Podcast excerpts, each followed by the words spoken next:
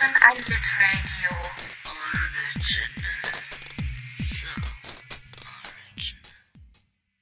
Hallo und herzlich willkommen zur schon dritten Folge von Komm Schatz, wir lesen ein Buch. Hallo Guido, schön, dass du mit mir hier bist. Hallo Max.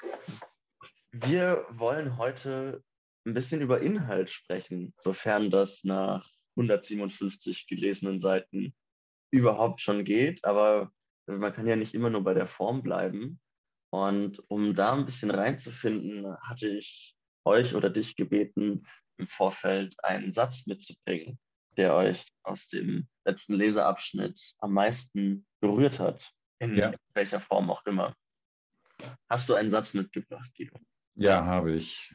Ähm, und der steht schon ziemlich am Anfang des Abschnitts, den wir für heute gelesen haben. Ähm, und den sagt äh, Kate Gompert im Gespräch mit ihrem völlig überforderten Therapeuten. Und zwar ist der eine Satz, ich sage gleich auch noch den Kontext dazu, ich wollte bloß raus. Und es geht äh, darum, dass sie ähm, selbstmordgefährdet ähm, ist oder als selbstmordgefährdet eingestuft wird. Und ja, das ist, was man gemeinhin drogensüchtig nennt. Es geht um ihre Ängste und so weiter. Und äh, sie sagt an der Stelle, ich wollte mir nicht unbedingt wehtun. Und nach ihrem ähm, vermutlich äh, jüngsten Versuch, sich zu töten. Ich wollte mir nicht unbedingt wehtun oder mich irgendwie bestrafen. Ich hasse mich nicht. Ich wollte bloß raus. Ich wollte nicht mehr mitspielen. Das ist alles. Und ich habe gerade, ähm, lese ich auch ein Buch von äh, Max Dax. Das ist der äh, frühere zeitweilige Chefredakteur von Specs gewesen.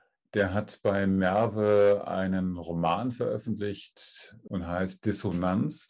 Und das ist eine Art Tagebuchroman. Und äh, da gibt es einmal äh, in diesen Aufzeichnungen, in diesen Tagebuchaufzeichnungen, kommt auch eine Stelle, wo äh, genau diese Bewegung, äh, dieses äh, Rauswollen als ideale Grundlage für den Konsum von Drogen bezeichnet wird. So, das war eine Korrespondenz, die mich ähm, da sofort irgendwie angepackt hat, als ich das jetzt nochmal gelesen habe. Und das andere ist eine, eine Korrespondenz, die innerhalb des Romans äh, stattfindet. Es gibt ziemlich am Anfang, als äh, Hal in Condenser ähm, mit diesen ganzen Leuten da an, an, an, der, an der Uni zusammensitzt und äh, die alle auf ihn einreden oder mit sich reden und er so stumm äh, dabei sitzt, da gibt es dann irgendwann mal äh, den Satz, ähm, ne, also dass er durchaus ja auch kompetent ist und, und, äh, und sehr viel kann und viel mehr Wörter weiß als die anderen und so. Und dann sagt er an einer Stelle, ich bin hier drin. Ne, ge- Gemeint ist da, äh, ich, also äh, ich, ich, ich bin ja jemand und ich bin in diesem Kopf, ich bin in diesem Körper, ich bin da drin. Ich kann zwar nicht raus äh, so richtig und das zeugt, also das führt ja dann auch dazu, dass er nicht ähm, scheinbar sich nicht ausdrücken kann oder, oder sich nicht verständlich machen kann gegenüber den Leuten, die ihn nicht verstehen wollen. Mm. Und dass dieses ganze Feuerwerk seiner Gedanken, seiner, seiner Wortkaskaden und so weiter, alles in ihm drin steckt. Und das finde ich, ähm, ist etwas, was man in dem ganzen Buch in Endlicher Spaß immer wieder eben beobachten kann. Also diese, diese Implosion von, von Sprache und, und Sätzen und, und Wörtern, äh, Gesprächen, also dass die oft gar nicht zwischen den Leuten stattfinden, sondern eben in diesem, ja, wie soll man das nennen? Das, das ist so, so im, das das Innere eines, eines äh, Hurrikans oder, äh, oder eines Vulkans oder sowas, was da irgendwie stattfindet. Das ist es brodelt hat, äh, unglaublich. Da steckt äh, unglaublich viel Power dahinter. Und es kommen dann halt so, so dürre Sachen heraus, die aber einen eigentlich, wenn man das so liest, finde ich total schockieren. Dieses, ich wollte bloß raus. Schöne, schöne, gewaltige Worte, die du da gefunden hast, um das zu beschreiben.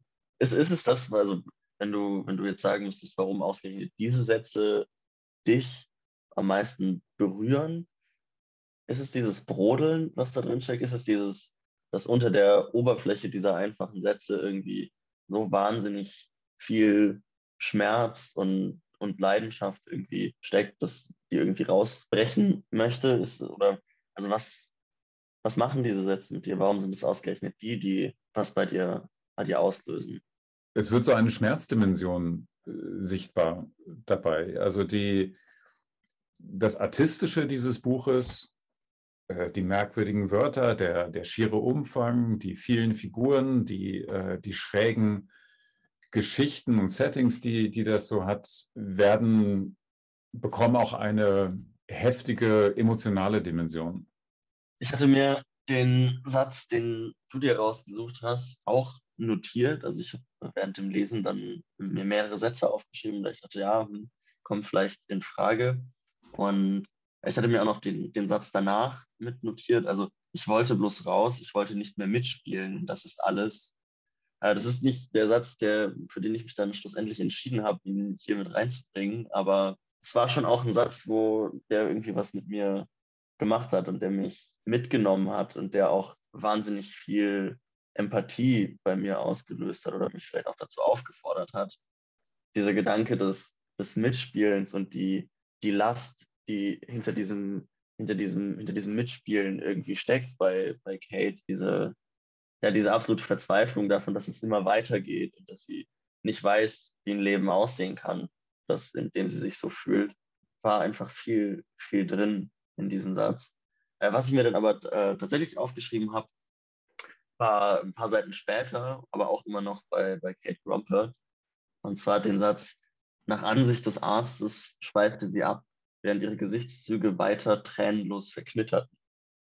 Ich finde diesen Halbsatz, während ihre Gesichtszüge weiter tränenlos verknitterten, abgesehen davon, dass es sprachlich total schön ist, es ist toll ist, es vorzulesen. Also allein das Wort verknitterten macht, finde ich, richtig viel Spaß, es auszusprechen. Es klingt so schön, klingt so schön mit in den Lippen. Und ich hatte das Gefühl, dieser Satz bringt eigentlich den ganzen, den ganzen Abschnitt da in der Psychiatrie nochmal so, noch mal so auf einen Punkt. Diese, diese, diese ständige Wiederholung des, des gleichen Schmerz und die vielen Therapiestunden und die vielen Gespräche, die schon irgendwie da geführt worden sind, dass die, dass die Tränen einfach auch nicht, nicht mehr fließen und sondern ihr Gesicht einfach nur noch weiter verknüttert, der Schmerz sich noch weiter in, in sie reinfrisst.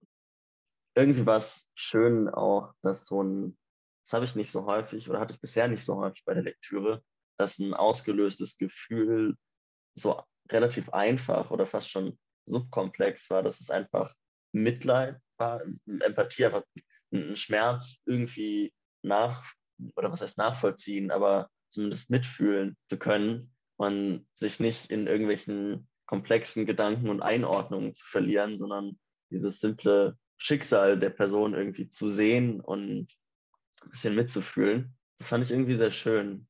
Mhm. Also ich finde, viele Stellen in, in dem Buch machen die emotionale Identifikation nicht so einfach. Also mhm. muss ja auch nicht, wäre ja auch, also fände ich jetzt auch persönlich ein bisschen stressig, mich auf 1600 Seiten dann äh, die ganze Zeit emotional so stark involviert zu fühlen. Äh, aber wenn dann mal diese Angebote gemacht werden, Finde ich sehr schön eigentlich.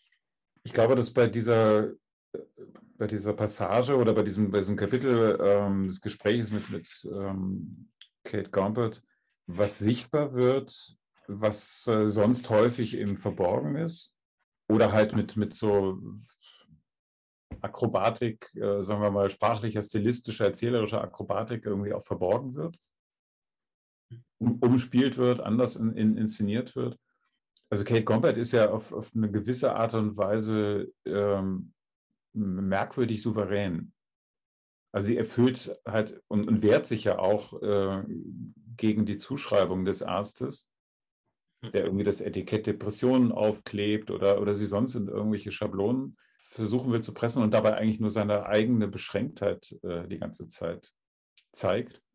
Und sie ist in ihrer bodenlosen Verzweiflung aber eben trotzdem souverän und sehr klar äh, eigentlich. Ne? Das, das macht es, wenn man das liest, überhaupt nicht einfacher. Im Gegenteil, äh, ich finde, es wird sogar nur noch dramatischer. Also, dass, dass man so eigentlich so diese, vielleicht eine, eine vage Ahnung davon bekommt, wenn man selbst nicht äh, mit, mit solchen äh, Ängsten vielleicht konfrontiert ist, was da für ein Sturm ähm, eigentlich in, in so einem Menschen losbricht. Vor allem, was es auch bedeuten muss, diesen Sturm auf längere Zeit auch ertragen zu müssen. Ja. Und eben die Vorstellung oder die Hoffnung zu verlieren und den Glauben daran, dass es sich nochmal anders anfühlen wird. Mhm. Und damit einhergehend natürlich auch die, die Gewöhnung daran. Ich finde, da, da liegt eigentlich so dieses Dramatische drin, dass sie so ihre Krankheitsgeschichte, die da aufgemacht wird und diese Resignation, dass sie sich einfach, sie bittet ja dann immer darum, oder am liebsten einen Monat in Koma versetzt zu werden, einfach um eine kurze Pause davon zu kriegen. Tore hatte uns auch einen Satz geschickt, seinen Lieblingssatz, der ihn am, oder was heißt Lieblingssatz, den Satz, der ihn am meisten berührt hat. Wir können uns den mal anhören.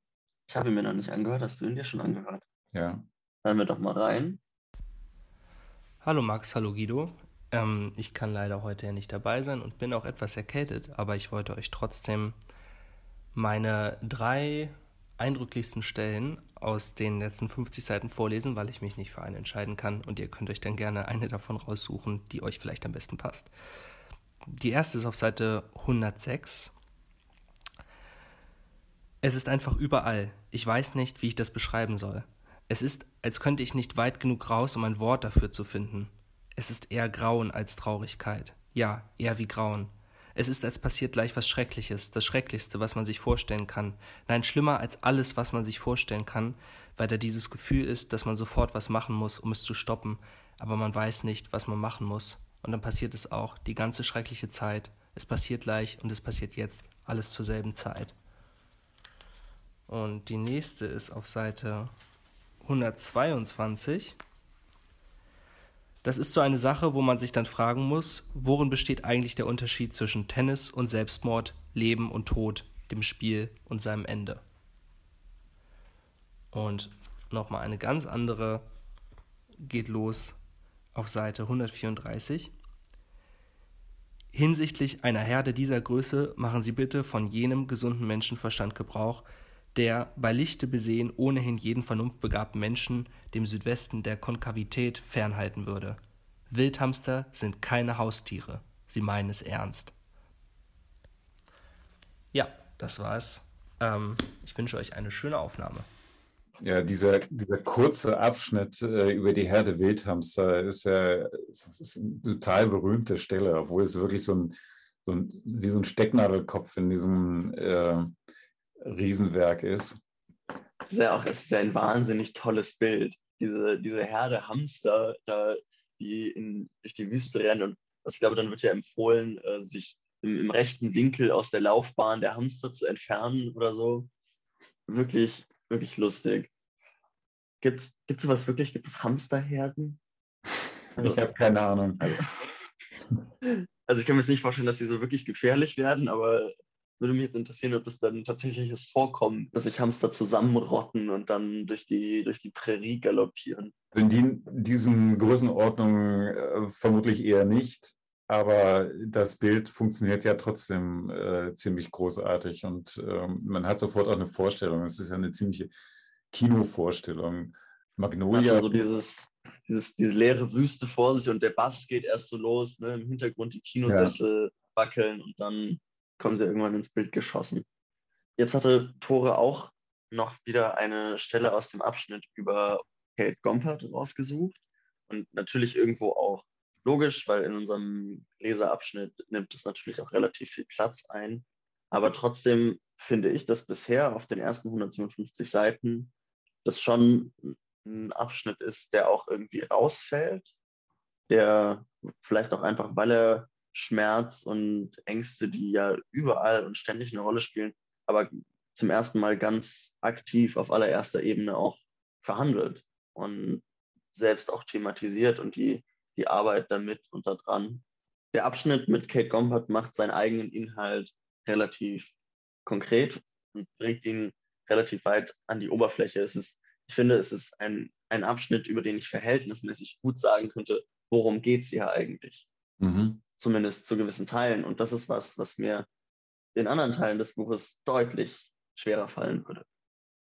Ich saß heute, äh, heute früh am Frühstückstisch mit einem Freund und äh, habe dann auch ein bisschen von unserem Podcast erzählt und der fragte dann, ja, und äh, worum geht es denn in dem Buch?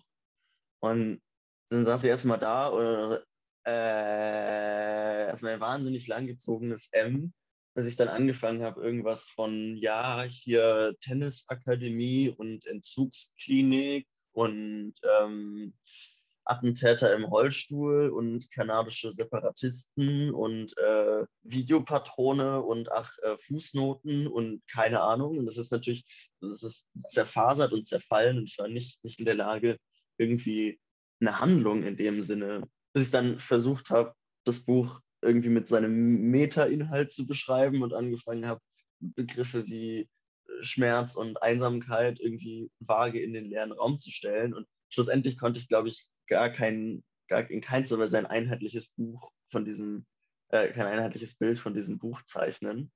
Und das hat mich so ein bisschen zu der Frage geführt, ob man das überhaupt sagen kann, worum es in diesem Buch geht. Ist es, also, wie erzählt man den Leuten von diesem Buch? Wie, wie beschreibt man ihnen, worum es geht?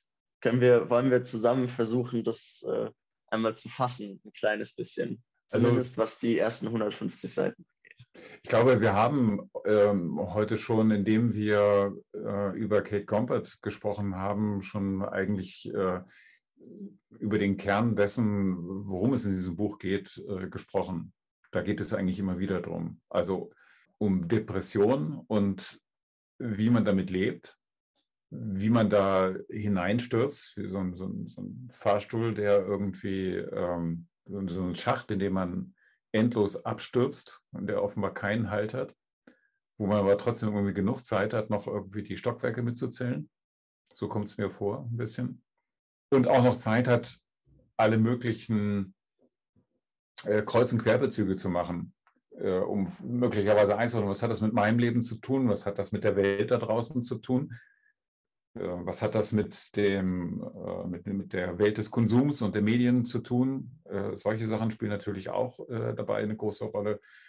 Also, wenn man so will, eine soziale, politische, in Teilen vielleicht auch, aber vor allen Dingen eben eine, eine gesellschaftliche, äh, popkulturelle Einordnung äh, dieser, dieses Absturzes.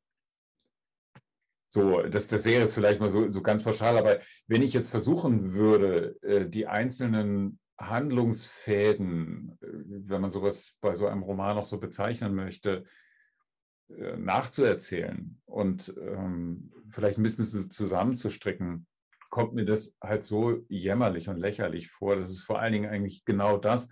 Ähm, ne, du hast vorhin gefragt, was hat, das, was hat so ein Satz mit dir eigentlich gemacht? Äh, die genau diese Frage dann außen vor lässt. Es gab und, und gibt, glaube ich, immer noch äh, ähm, im Netz äh, diverse Websites, also englischsprachige Websites, die so Synopsen von äh, Infinite Jest versuchen, wo so wirklich für die einzelnen Kapitel irgendwie beschrieben ist, was passiert da, so wie man das irgendwie manchmal auch von, von Fernsehserien irgendwie kennt, die so endlos viele Staffeln haben. Äh, so, so Recaps, äh, die es dann von äh, Game of Thrones immer gab, wo dann was ist in der Episode passiert, damit man irgendwie versteht, von den verschiedenen Kontinenten dieser Welt hängt was wie auch verwandtschaftlich irgendwie zusammen. Ähm, wenn man das dann anguckt, es kommt einem halt so, so lächerlich vor, so albern. Warum sollte ich das tun? Mhm. Also finde ich, find ich vergleichsweise ähm, uninteressant.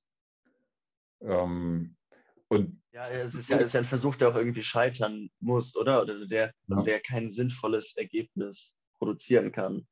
Absolut. Weil, ja. also, weil auf, also offensichtlich ist das Buch ja nicht darauf ausgelegt. Das ist ja nicht das, was es, was es tun will, ein, eine, eine stringente klare Geschichte zu erzählen. Ich meine, aber wenn, wenn, man sich das mal anguckt und wenn man mal wirklich genau hinguckt, was, was passiert da äh, eigentlich? Also wir, wir treffen irgendwie nach 100 Seiten dieses Buches auf, auf äh, Kate Gompert. Eine junge Frau, 21 Jahre alt, äh, arbeitet in den, einer Immobilienfirma. Und dann bekommt man so ein paar Informationen. Äh, zum Beispiel steht da, das, ist, äh, das war jetzt die vierte Krankenhauseinweisung in drei Jahren wegen äh, unipolarer klinischer Depression. Sie hat mehrere Selbstmordversuche gemacht. Und bei dem letzten hätte sie es auch beinahe geschafft, ähm, wenn ich ihre Mutter äh, gehört hätte, wie sie umfällt. Und die Mutter hat aber selber auch offensichtlich große Probleme. So wie überhaupt. Ihre abnippelnde Tochter erst für eine Halluzination. Ne? Genau.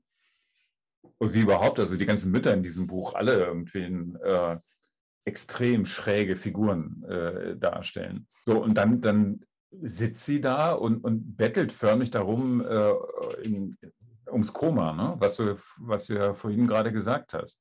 Sie möchte gerne Elektroschocks, also irgendwas, ähm, dass dieses Gefühl, es ist immer von diesem Gefühl eigentlich die Rede, ohne dass es weiter bezeichnet ist, damit das wenigstens mal eine Pause macht. Nicht, dass es weggeht, vielleicht, das weiß sie, dass das nicht geht, aber dass es mal einen Moment aufhört äh, damit. Und das ist ja äh, eigentlich pures Grauen. Ne? Absolut. Ich, ja, ich finde es wirklich schon noch einen heftigen Part, muss ich sagen.